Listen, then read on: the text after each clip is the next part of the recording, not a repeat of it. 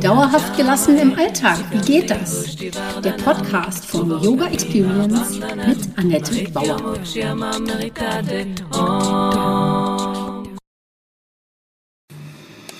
Hallöchen, schön, dass du da bist. Ich begrüße dich zur Podcast Folge 53.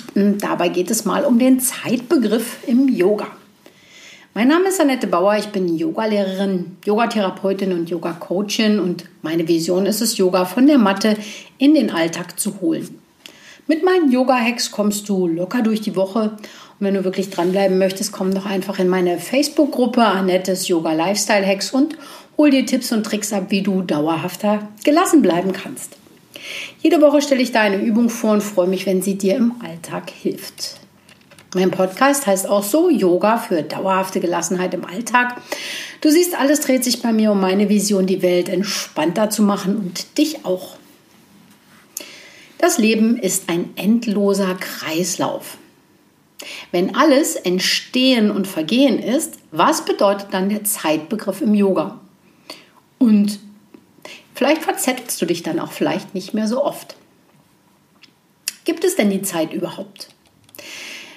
Wir stellen uns Zeit auf einer Achse oder einem Zeitstrahl von links nach rechts vor oder unterteilen in Vergangenheit, Gegenwart und Zukunft. Wenn du Yoga übst, zielt deine Praxis mit Meditation und Achtsamkeitstraining darauf ab, nur im Hier und Jetzt zu sein.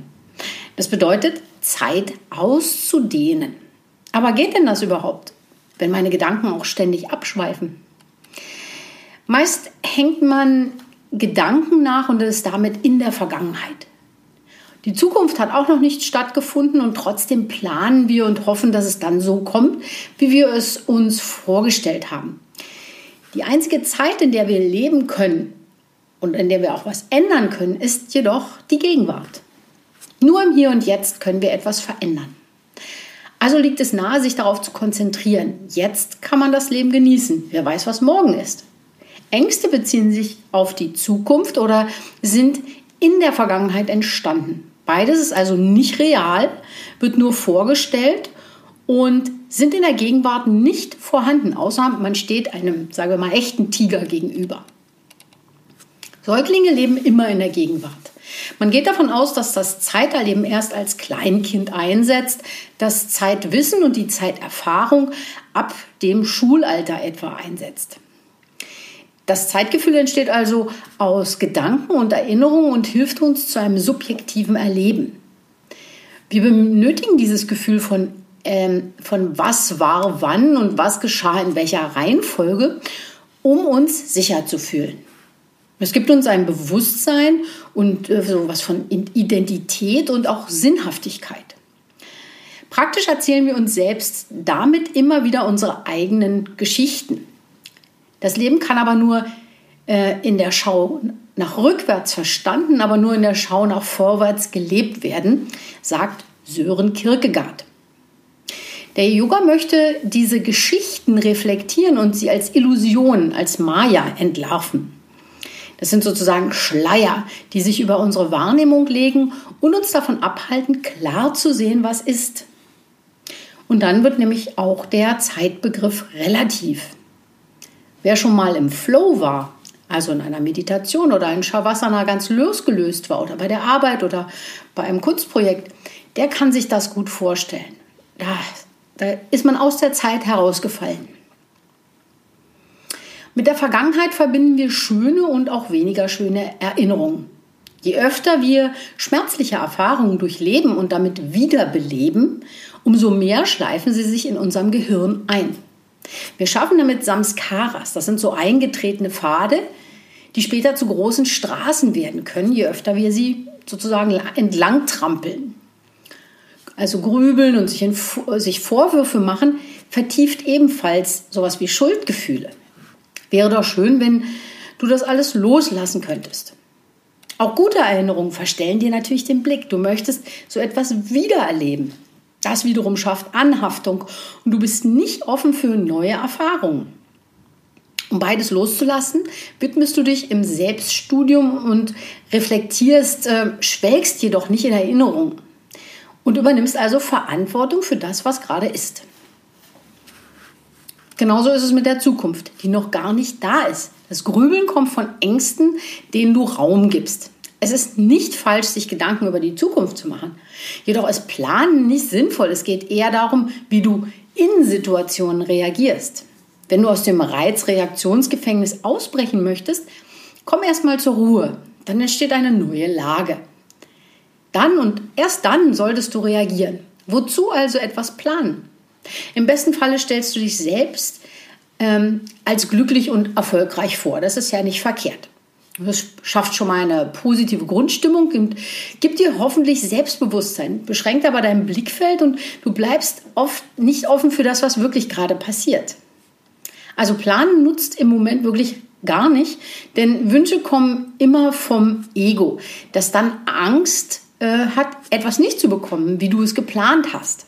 Also es ist so ein Teufelskreis. Es verstellt immer wieder den Blick. Am Ende bist du immer enttäuscht und unzufrieden. Ja, jetzt geht es um die Bedeutungslosigkeit von Zeit. Diese beiden Extreme anhaften und Selbstqual. Vermeidend ist der Vollendete zum mittleren Vorgehen erwacht. Das Sehend und Wissen macht das zur Beruhigung, zum Überblick, zum Erwachen und zum Nirvana führt.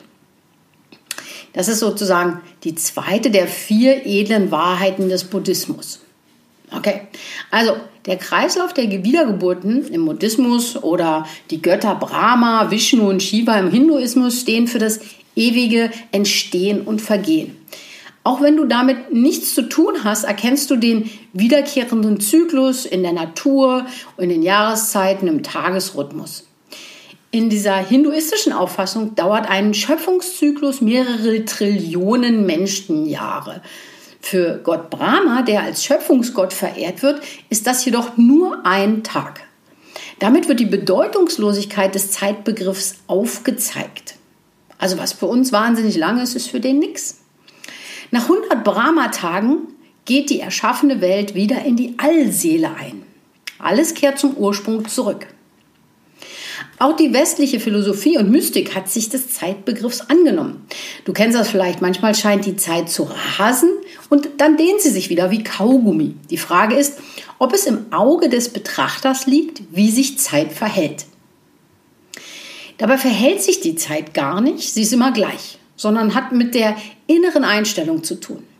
Also Einstellung, innere Haltung, eigentlich Yoga. Es geht immer um Veränderungen und Übergänge und wie wir damit umgehen.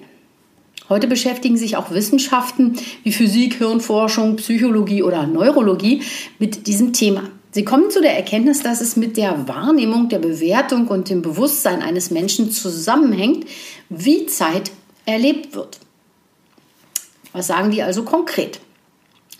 In seinem Werk Die Kritik der reinen Vernunft stellt Immanuel Kant seine Theorie einer mehrschichtigen Zeit vor.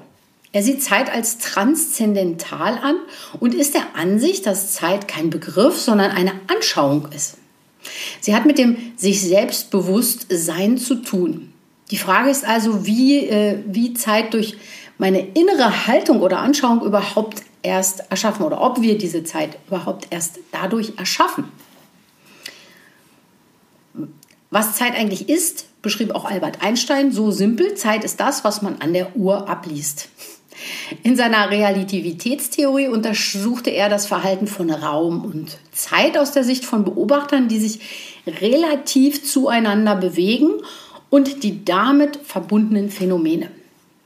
Das führt ihn zu der Idee der Krümmung von Raum und Zeit. Seine Idee hat sich, trotzdem sie für viele Menschen schwer vorstellbar ist, tief in unserer Sprache als relativ eingenistet. Psychologie und Hirnforschung sind zu der Erkenntnis gelangt, dass Gedanken, Erinnerungen, Bewusstsein und das Zeitgefühl im Menschen so miteinander verschmolzen sind, dass sie im Erleben nicht getrennt werden können. Also nochmal das. Ja, und ähm, in einem Interview habe ich äh, letztens einen schönen Satz gehört. Faulheit ist das Letzte, was vom Paradies übrig geblieben ist von einem Professor Karl-Heinz Geisler. Und ähm, ja, um dich jetzt mit diesen ganzen Ideen nicht ganz im Regen stehen zu lassen, habe ich für dich ein paar yogische Ideen und Übungen, mit denen du dir Zeit verschaffen kannst. Und dann, also Zeit. Ja, du verzettelst dich vielleicht auch oft. Und dann kommt das Leben dazwischen und du fühlst dich doch wieder gehetzt. Im Alltag ist das nicht so leicht, einfach mal ins Hier und Jetzt zu kommen, oder?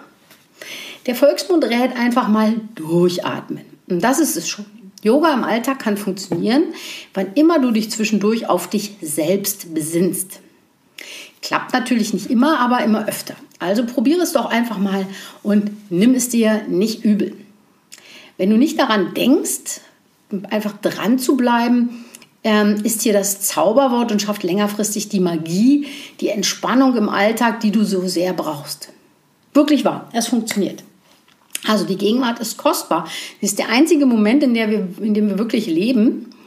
Und ähm, um das Gedankenkarussell zu beenden, kannst du dich selbst immer wieder ins Hier und Jetzt zurückholen. Sag also deinen Gedanken, ihr habt jetzt mal Pause. Gerade jetzt möchte ich nicht denken, sondern einfach nur sein. Und das ist dann eigentlich auch schon Meditation.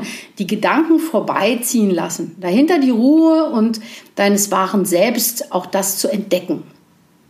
Oder du machst dir bewusst, was du alles schon erreicht hast und kultivierst dafür Dankbarkeit. Dann kommt man auch ins Hier und Jetzt. Und denn immer nur auf das Morgen, den neuen Job oder einen tollen Partner zu warten, das verschwendet das Hier und Jetzt. Also zack, ist schon wieder ein kostbarer Augenblick verstrichen. Schreib mir gerne, wenn du es mal ausprobiert hast oder beschreibe deine Erfahrungen zu, zu dem Thema Zeit. Ich freue mich über E-Mails und deinen Kommentar. Oder du kommst einfach gleich in meine Yoga, in meine Facebook-Gruppe Annettes Yoga Lifestyle Hacks. Ich wünsche dir noch einen wundervollen Tag. Das war Dauerhaft gelassen. Wie geht das? Der Yoga Experience Podcast mit Annette Bauer. Wenn du mehr davon in deinem Alltag einbauen möchtest, abonniere gerne meinen Podcast.